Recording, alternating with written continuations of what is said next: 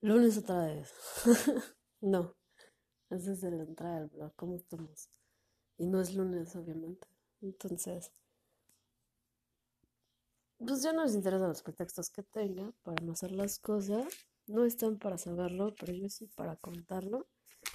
Y la semana pasada no grabé porque no tengo oportunidad, ya real, de hacerlo y dejé mi libreta con toda mi investigación y de hecho pues estaba yo pensando que lo voy a tener que hacer en tres partes porque son como ahora sí, ahora sí son una dos o siete hojas de investigación más o menos.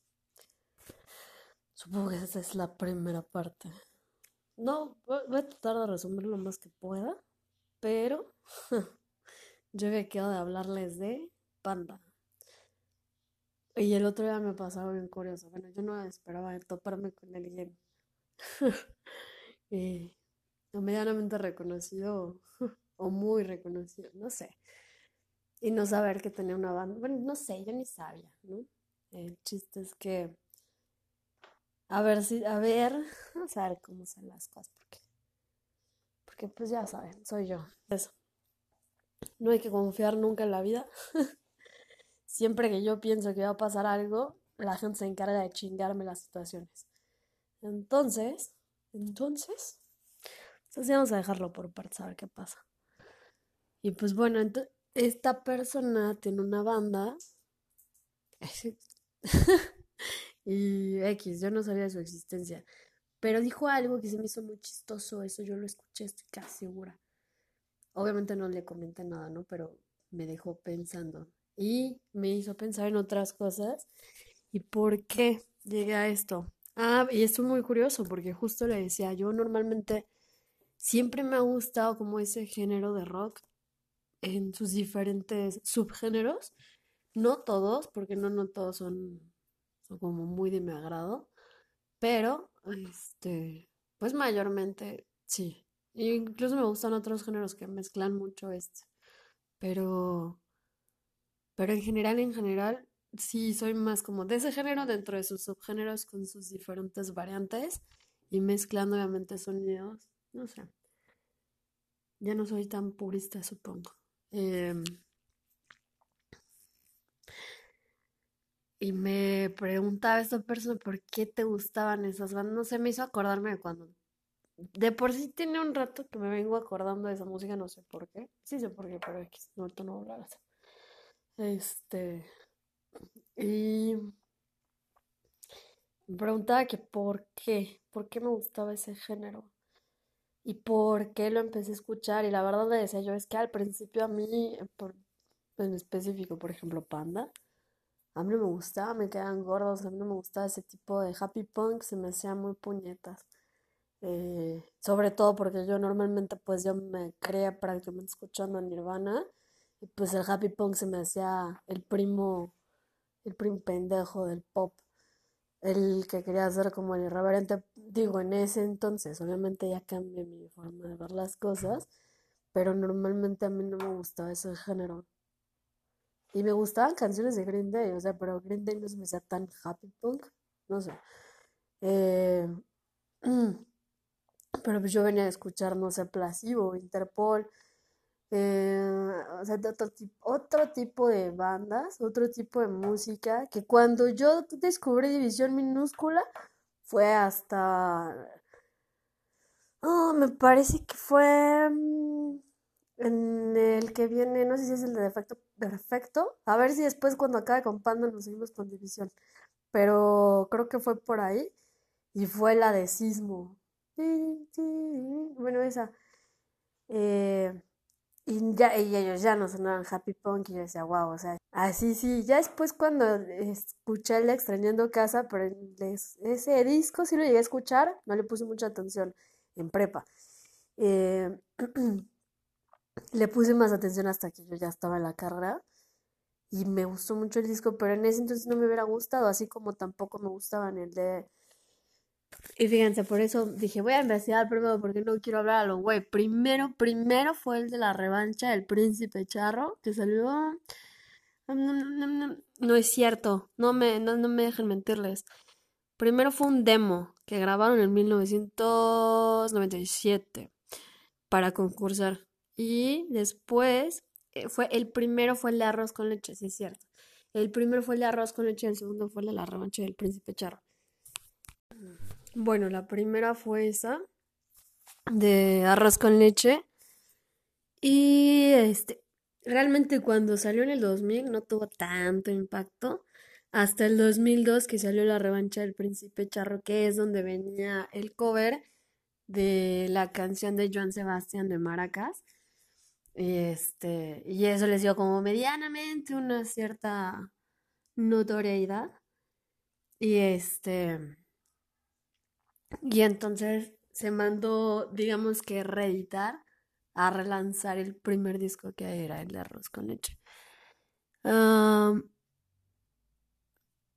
para su. Sí. Para la. digamos que para la realización del tercer disco. Este. ¿Cómo se llama? Era el de Para ti con desprecio. Antes de esa, que era el de Para ti con desprecio, se dieron un tiempo porque la alineación original era Pepe, era Ricky, era otro baterista, no era, no era Cross, y era Ongi. Y este. Pero pues, pues no sé, el chiste es que Ongi se salió y entró Arturo. Y se salió el otro baterista y entró Cross. Entonces, en, ese inter, Pepe y, Ricky hicieron un proyecto alternativo que es el de Magnolia Los No Me Olvides. Por eso lo tenía bien presente ahora que estuve conversando con esta persona. De verdad que no, no. Ay, güey, la vida es tan chistosa por cosas. Pero bueno, este. Sacan ese de Magnolia Los No Me Olviden. Los No Me Olviden no me olvidan o no me olvidas, nada de chinga, no sé. Eh, y era, tenía canciones buenísimas. De ahí sale la de mi muñeca que nadie sabe y todo el mundo pensaba que era el panda. No, era de ellos dos. Y era nada más un proyecto alterno porque escuché esa madre. Esta persona me dijo, yo sabía de los de Magnolia que era como panda acústico. Y le dije, no, güey. Era un proyecto alterno de Pepe y de Ricky.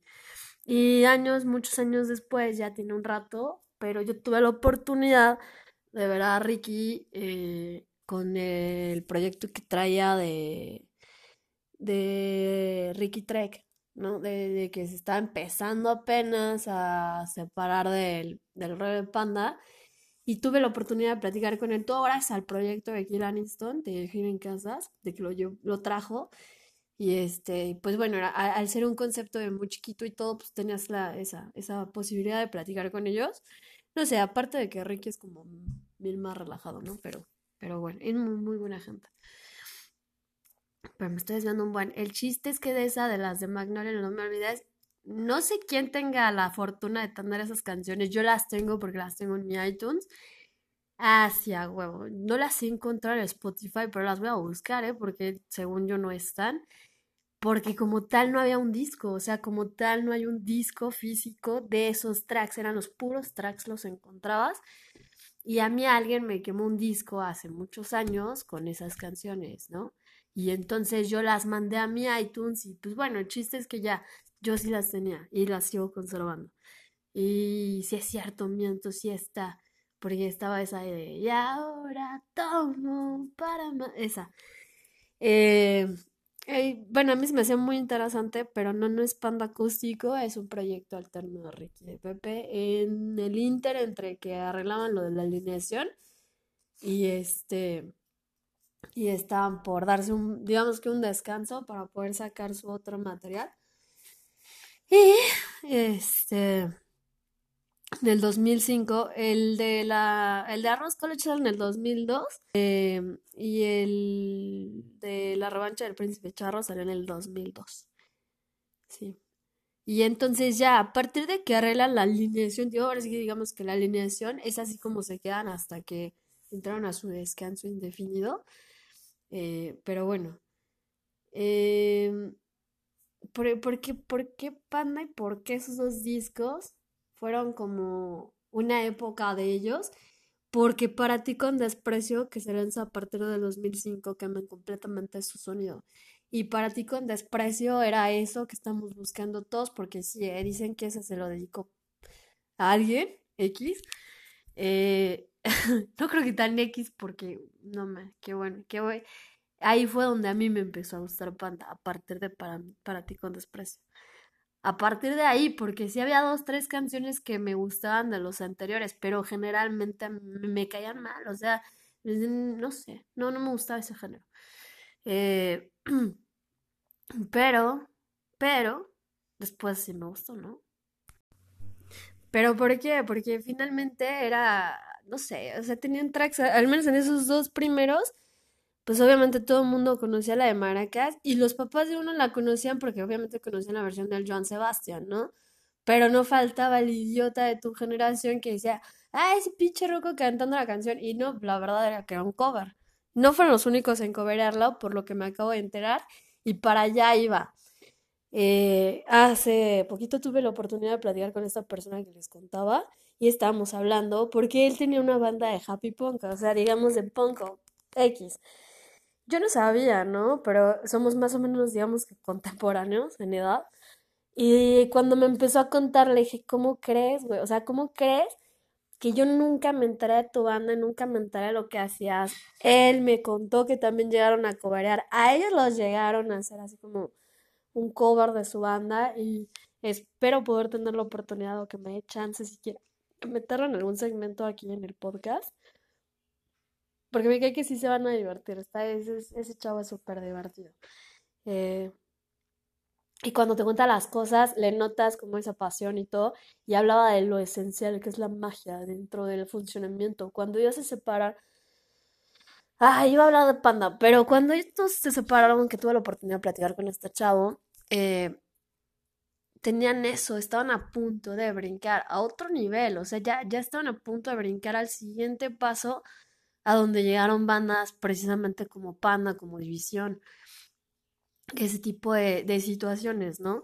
Y que no hayan llegado y que te hace pensar en muchas cosas, pero yo le decía, ¿qué se siente cuando llegas como antes estaba casi, digamos, en la antesala de realmente pegarle grande, ya a, otro nivel? Eh, yo le decía, no eres como surreal, o sea, no te has topado gente que se haya ubicado lo que tú hacías, digo, porque en mi caso, pues yo te escucho y no me la creo porque pues yo ni topaba tu banda, ¿no? Pero tiene todo ese sonido de que tenía esa generación que venía de esos años. Bueno, ni sí me cuenta, ¿no? Que era muy surreal, que él conoció a gente de bandas que se llevaban muy bien, o se llevaba bien con los de Allison, este güey se llevaba bien con los de Thermo, ¿no? O sea, sabes que como con gente que Incluso, o sea, incluso uno de sus amigos, creo, o bueno, el, vocal de su banda, terminó eh, trabajando con Kiko Blake, con el hermano de Javier Blake. Eh, pero bueno, o sea, y le decía yo, oye, y que eh, yo cuando tuve la oportunidad de platicar con tal fue por el proyecto de Josué de Kill Aniston, pero cuando empezó, no con Kill Aniston como tal, sino con el proyecto que él traía de gira en casas. A mí me da mucho gusto porque cuando yo me enteré de ese proyecto, no tenía tanto que lo había empezado, tanto, ya traía un rato, pero no tanto. Y este, y eso yo le decía, yo cuando la primera vez que yo fui a un gira en casas fue con Javier Blake y no, y no inventes, o sea, imagínate tú escuchando, no sé, a Javier Blake a medio metro de distancia y era como, wow, sí se hace como surreal porque al final de cuentas son personas, yo siempre lo he dicho, no, yo no, no soy ni ídolo, ni fan, ni nada, nadie. Eh, pero sí aprecio como digamos ese talento y todo. Entonces este chavo me estaba enseñando una canción y yo dije, wow, no manches, tienes toda la razón, perdieron esa magia, pero tu vocal tiene una magia en su voz, o sea, yo, y yo, bueno, ya X, ya después, este, andar un poquito más en eso. Pero, ¿por qué la primera? Pues porque yo creo que Panda ha sido de esas poquitas bandas que sí han sido, pues no medianamente, ¿eh? o sea, sí son bastante reconocidos a nivel internacional, no nada más nacional. Te pueden caer bien, te pueden caer mal y piensa lo que quieras, pero finalmente yo pues sí soy de la idea de que al menos pues no cualquiera se puede aventar algo así, porque por ejemplo, Sale en el 2005 el de Para con desprecio, ¿no? Y en ese venía el de Cita de quirófano. Bueno, venían muchas canciones que mucha gente se tiene que topar, así o sí.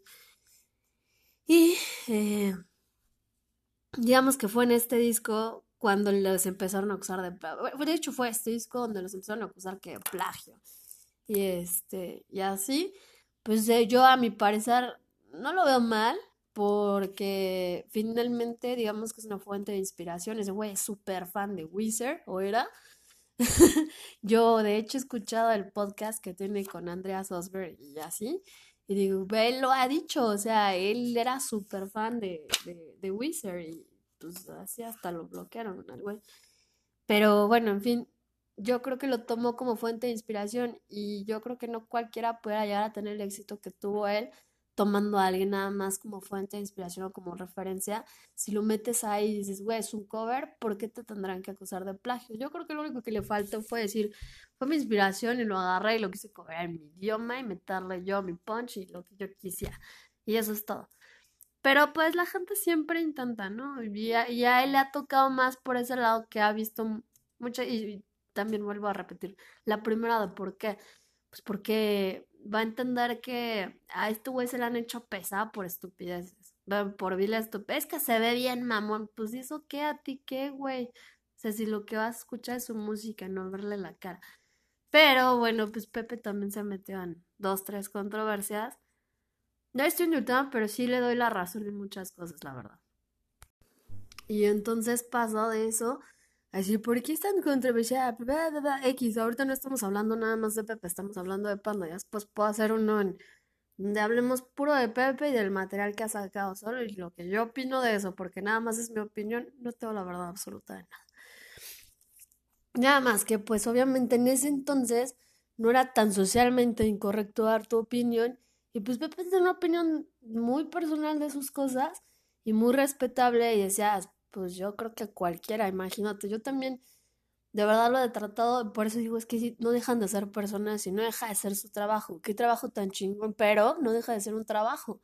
Entonces imagínate que llega un contador a su despacho y llegan tres morras y le aventan un calzón en la cara y cochino, y dices, no mames, no te pases. Eh, imagínate que llega un este, ingeniero a, no sé, a su oficina y este, y llegan todos a decirle, ay, ingeniero, saques una foto conmigo, no es que me tienes que saludar de vez y abrazo. No, no tienes por qué. Entonces, dentro de profesiones, oficios o lo que chingado sea, pues claro que todas son diferentes y todo, pero pues no creo que eso le dé el derecho a nadie de invadir tu espacio vital de ninguna forma. Y menos porque sea parte de tu chamba, no, no es parte y en ningún lado lo dice. Y yo creo que hay que aprender gracias a Dios, y se va a escuchar bien feo, pero la gente va a aprender ahora va a tener una distancia un poco más sana, porque no falta el cabrón o la güey que se te supera que tú no conoces a la gente, y hay gente como yo que dices, güey, si no te conozco me incomoda que te me acerques demasiado. No es que uno sea mamón, es que uno es así, o sea, te incomoda, pues eres más tímido que los demás, no eres mamón, o sea, en fin, yo por eso decía, sí, yo sí lo justifico, a mi forma de hacer las cosas, a mi forma de ver las cosas, porque va más dentro de mis criterios. Y yo he escuchado lo que él tiene que decir, por eso decía, sí lo escuché en su podcast, y yo voy muy de esa idea, ¿no? Decir, pues sí, güey, pero era también como que decías, ay, te vas a, te vas a morir, chica, puta, o sea, si no te gusta algo, no le hagas caso y se acabó, ¿sabes? Síguete, o sea, no pierdas tu tiempo, nada, porque se va a notar la ociosidad y tu pues digamos, sí, o sea, que tú el que no tiene más bien nada que hacer y el que tiene como un problema, pues es la persona que se clava en donde no le gusta, ¿no? O sea, pues no te gusta, no lo hagas y no te queda bien, pues no le hables, güey, pero no le tires mierda, o sea, y así es con todo, habrá muchas cosas que a mí no me gustan y no por eso me voy a echar tres pinches horas de mi vida tirándoles mierda, ¿no? mejor pues ni las pero y utilizo esas tres horas en otra cosa. Eh, pero bueno, ese soy yo, nada más. Y este, entonces, entonces, ah, vamos, vamos a regresar al tema. vamos a regresar al tema de Panda, porque ya me... Y es que todo fue por... No lo voy a sacar porque ahorita, para como todo mundo se hiere con sensibilidades ajenas y que no tienen nada que ver con ellos, mátense con una pinche galleta de animalito Pero sí los, los acabaron, ¿eh? De plagio y no sé qué, y decías, puta, o sea, nada les parece, nada les parece. Pero bueno, y con todo y todo ganaron en los MTV Music Awards Latinoamérica, este, mejor artista independiente, es In Your Face. Con ese disco, ¿eh? Con el disco con el que te acusaron de plagio, tómala.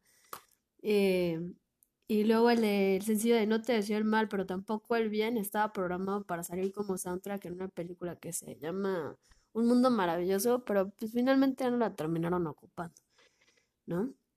Y para el 2006, pues eran bien prolíficos. Acá las bandas no tardaban nada más un año en sacar un EP.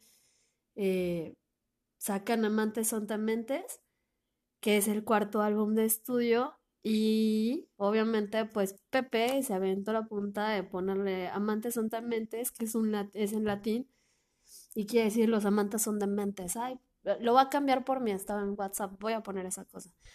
Es decir, y hablo latín y ahora me, y me quiero sentir así como bien, este, bien bad person, pero yo, o sea, yo estoy hablando de mí. Pero este fue el cuarto álbum de estudio pero tenía como, digamos que otro nombre tentativo y le iba a poner el nombre de una, bueno, dicen, ¿no? Que le iba a poner el nombre de una obra de Gabriel García Márquez que se llama Del amor y otros demonios, pero finalmente pues le pusieron amantes soltamentes. Y también, o sea, yo creo que de ahí para adelante es de, pues digo, de los discos que más me gustan. ¿Por qué? Pues porque le dieron un rock un poquito más oscuro quitaron esa parte como emo de, de sacar así guitarras más pesadas ya menos, digamos que es un rock más estético, pero la lírica es más oscura y de ahí Pepe se empezó a hacer todavía más oscuro y eso me hizo así como de, wow, el güey de que sabe escribir, que sabe componer y que sabe hacer las cosas, lo sabe hacer. Y yo creo que con eso sí lo terminó de mostrar. Y pues bueno, ese es este disco de Amantes son Tamantes al que le termina valiendo una nominación para los Grammy Awards para Mejor Álbum de Rock Alternativo. Y una nominación para los Grammys Latinos también. Y um, el 25 y 26 de noviembre del 2006 gana, este, grabó el primer álbum en vivo que todo el mundo tiene que saber este pinche disco que se llama Sinfonía de Soledad. La grabaron en el Auditorio Nacional. Y mm, de ahí es de donde... De sal... No es cierto. En el de... Sinfonía Soledad vienen dos tracks. ¿Vienen dos tracks? Creo que sí. Que creo, me parece... Ay, déjame rechecar, pero creo que sí es este. Me parece que es en el de Sinfonía Soledad, donde sale el de Nunca nadie nos podrá parar y otra que eran dos temas inéditos que habían grabado en vivo para conmemorar y una, como digamos que un agradecimiento a la gente de que se mantuvo apoyándolos pese al escandalito que le hicieron del plagio, porque sí, sí hubo, pues digamos que no estuvo tan sencillo. Y gracias a Dios ni siquiera había redes sociales porque se lo hubieran acabado al pobre. Pero este, en ese momento no, no, no, no existía tanta, tanta basura. Eh, pero en el mismo, bueno, en el mismo año este, sale, disculpa los malos pensamientos. Esto me va a doler. esa canción, el de Disculpa los malos pensamientos, no porque no me guste, me gusta mucho esa canción. Pero ganó el número uno en los 100 más pedidos. Ahí voy otra vez. En los 100 más pedidos. Había una sección en MTV que pues yo creo que a todos nos tocó una cierta generación, que salías de la escuela, llegabas a tu casa y te vale a madre comer, tú lo que querías era ver los 10 más pedidos, 10. Y topa esa, que salen los 100 más pedidos, que era, era una que hacían a nivel anual, de los, este, los temas más pedidos pues, de todo el año. Y estos güeyes salen en el primer lugar. y yo esa vez dije, güey, sí me gusta Panda, pero no te pases, ¿a poco sí se están llevando el premio? La verdad es que no me lo creía, pero bueno, la verdad es que no cualquiera, ¿eh? O sea, yo insisto, para mí era mejor, digo, vaya, me, voy a arrepentir de lo que voy a decir, pero me gustaba más en ese entonces la canción de Sismo de División, ajá.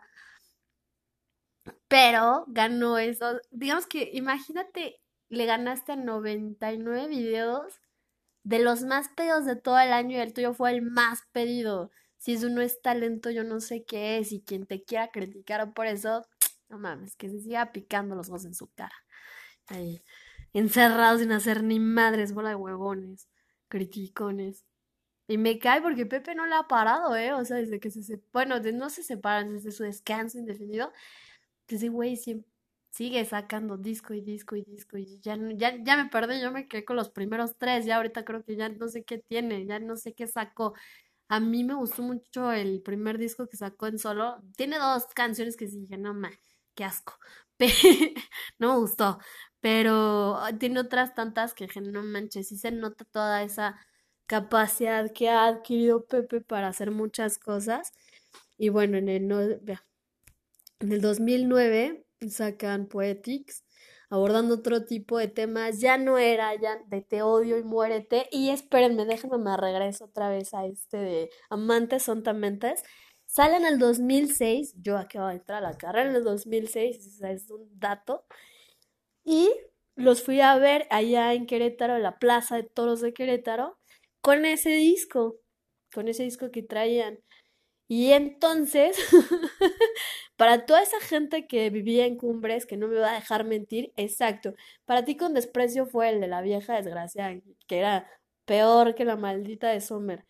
Y el de Amantes Santamente acababa de pasar lo de Cumbres.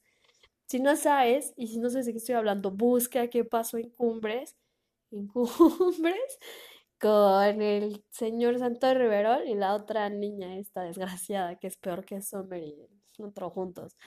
Eh, y Pepe hizo una canción inspirándose en la psique de un psicópata que era, y, y es la canción que más me gusta de todo ese disco y ahorita por eso dije, no, lo tengo que decir se llama So Violento, So Macabro. Me gusta nada, o sea, me gusta toda la canción, pero el gritito que se avienta al principio, yo me traumé con ese grito. O sea, yo hasta la fecha es lo que más me sigue gustando esa canción, ¿eh?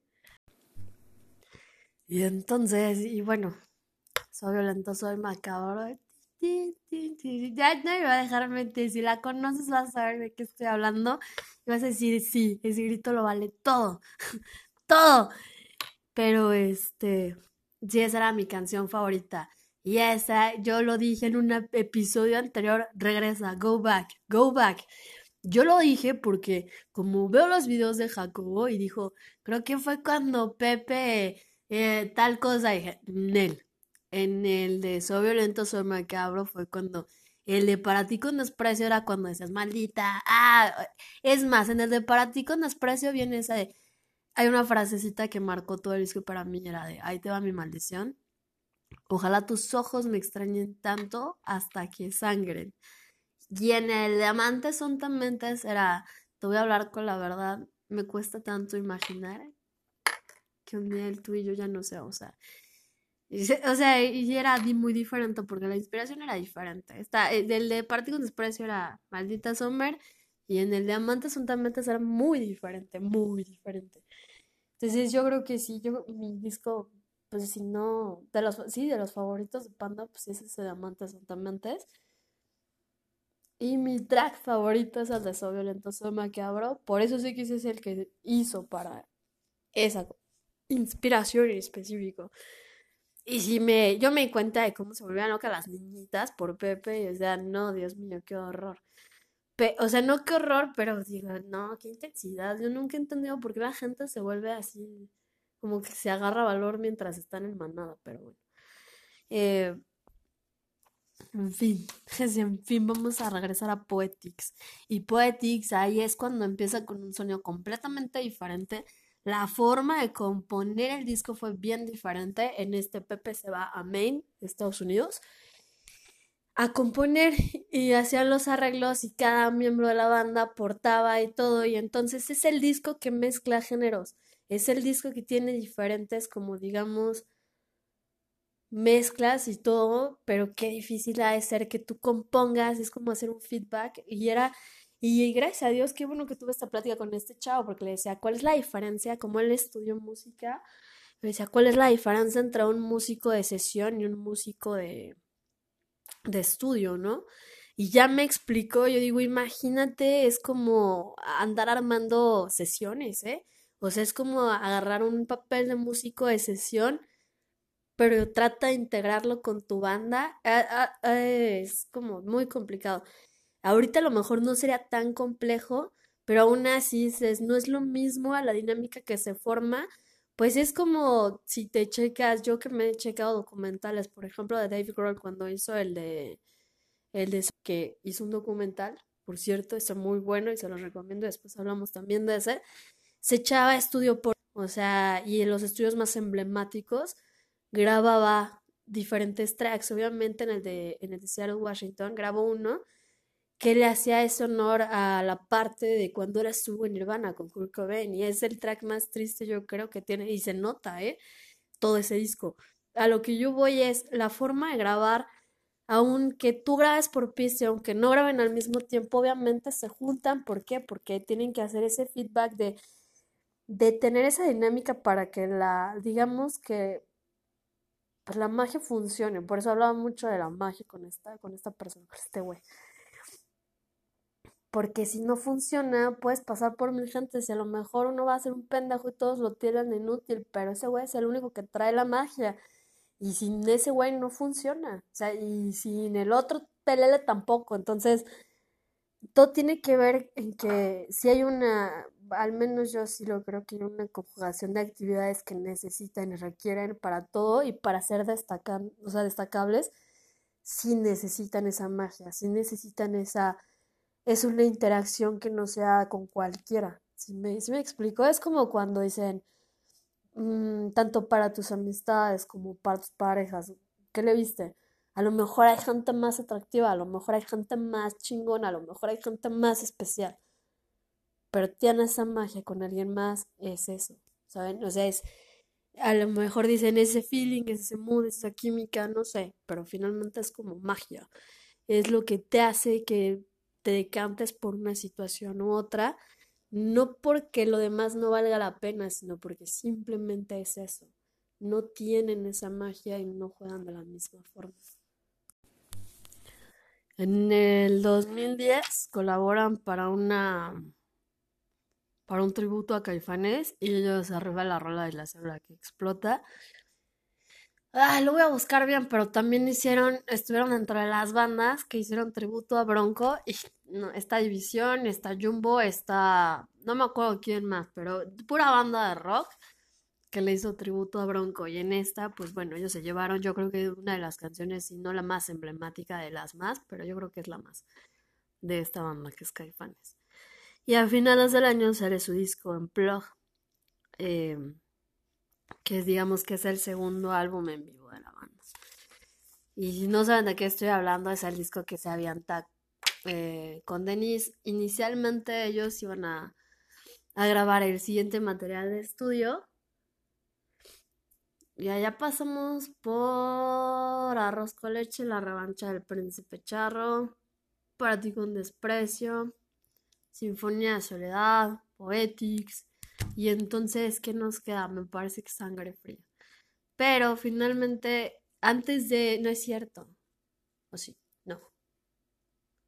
Bueno, no voy a checar.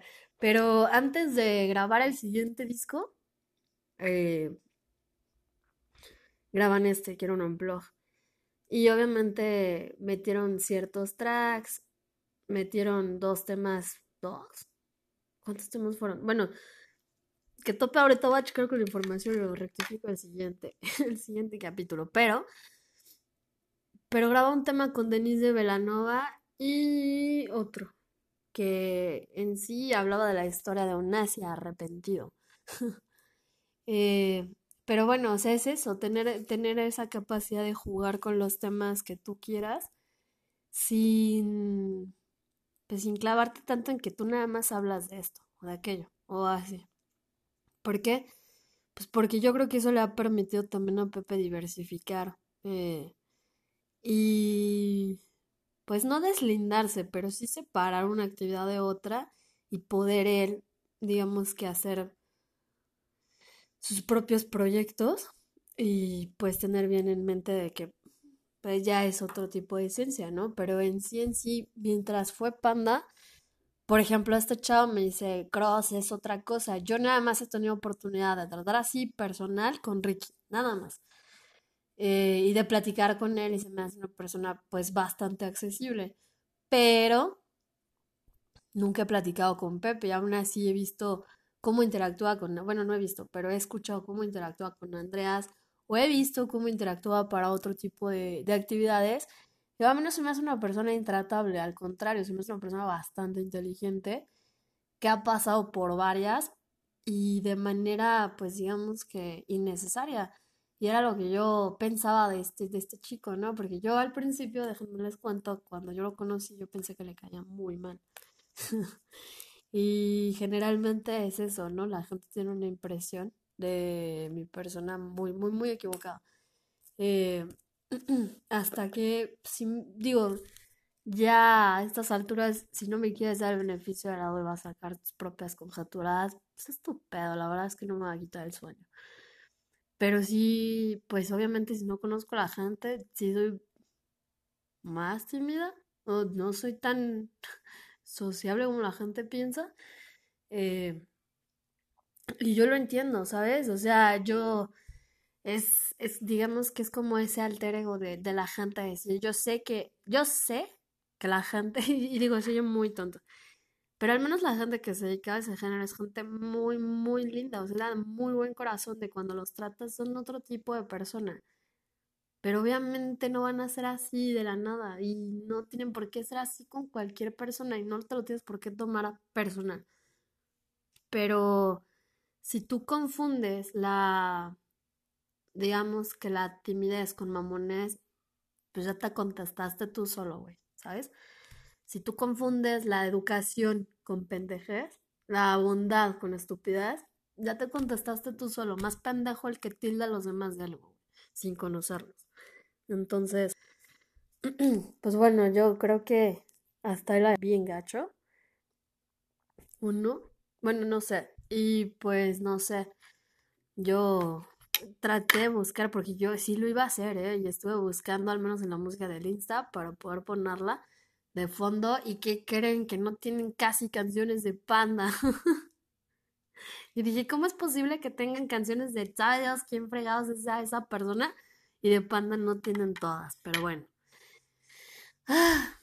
Eh, entonces, vámonos ya, porque sí, ya me estoy súper excediendo. Y les seguimos la próxima semana. Pero, ah, ¿y a qué ibas? Ah, aquí este chavo X. Yo, yo iba a decir, dijo algo y yo pues me acordé de algo, fue como algún recuerdo muy, muy adentro de mi persona, pero dijo algo que me, me, me hizo mucho ruido y ya después dije, wow, sí es cierto, me hiciste acordarme de que la gente que tiene esa esencia me embruja, o sea, literal así me quedé como idiota, ah, ok, escuchando, ¿no? Pero este, qué interesante, ¿eh?